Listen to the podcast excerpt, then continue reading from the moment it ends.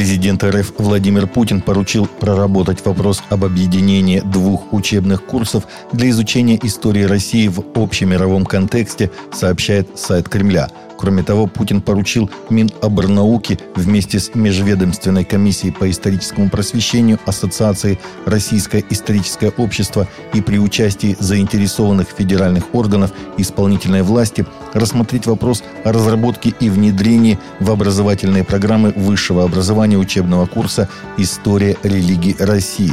Оба доклада должны быть представлены до 15 марта следующего года. В московском патриархате считают, что атака украинских властей на украинскую православную церковь может привести к последствиям, которые не хочется даже предполагать, написал спикер Русской православной церкви Владимир Легойда у себя в телеграм-канале в минувшую субботу.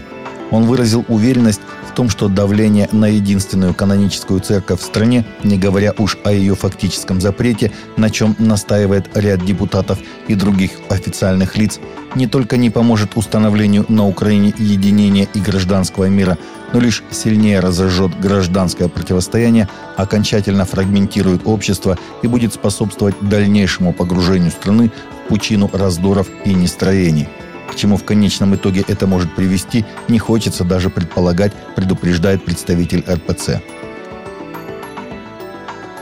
Около 480 политиков и христианских лидеров собрались на молитвенный завтрак в Европейском парламенте в Брюсселе в среду утром. Мероприятие состоялось 7 декабря.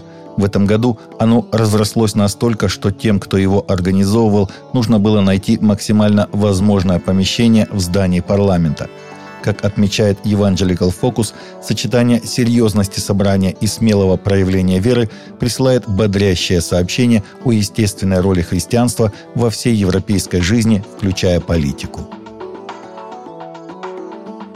Братство христианских спортсменов FCA, которое часто использует стойки ворот, бейсбольные биты, хоккейные клюшки и футбольные мячи в качестве инструментов для донесения до спортсменов и тренеров евангельской вести, тем не менее считает распространение Библии своим самым важным инструментом евангелизации – Группа завершит 2022 год, раздав почти 200 тысяч Библий студентам, занимающимся спортом. В этом году также исполняется 68 лет приверженности миссии ведущих игроков и тренеров к укреплению отношений со Христом посредством спортивных лагерей и мероприятий на полях веры.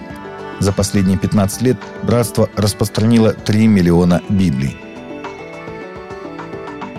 Согласно новому исследованию LifeWave Research, подавляющее большинство протестантских церквей в этом году будут открыты для богослужений на Рождество и Новый год, оба из которых приходятся на воскресенье.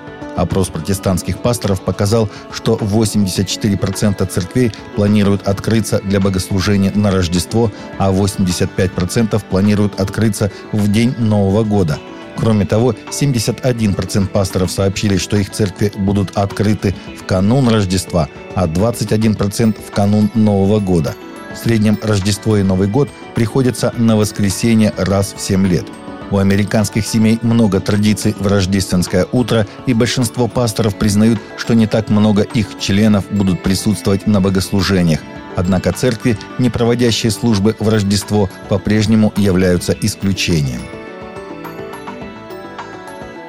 Дом трудолюбия «Ной» стал лауреатом премии «Справедливая помощь-2022».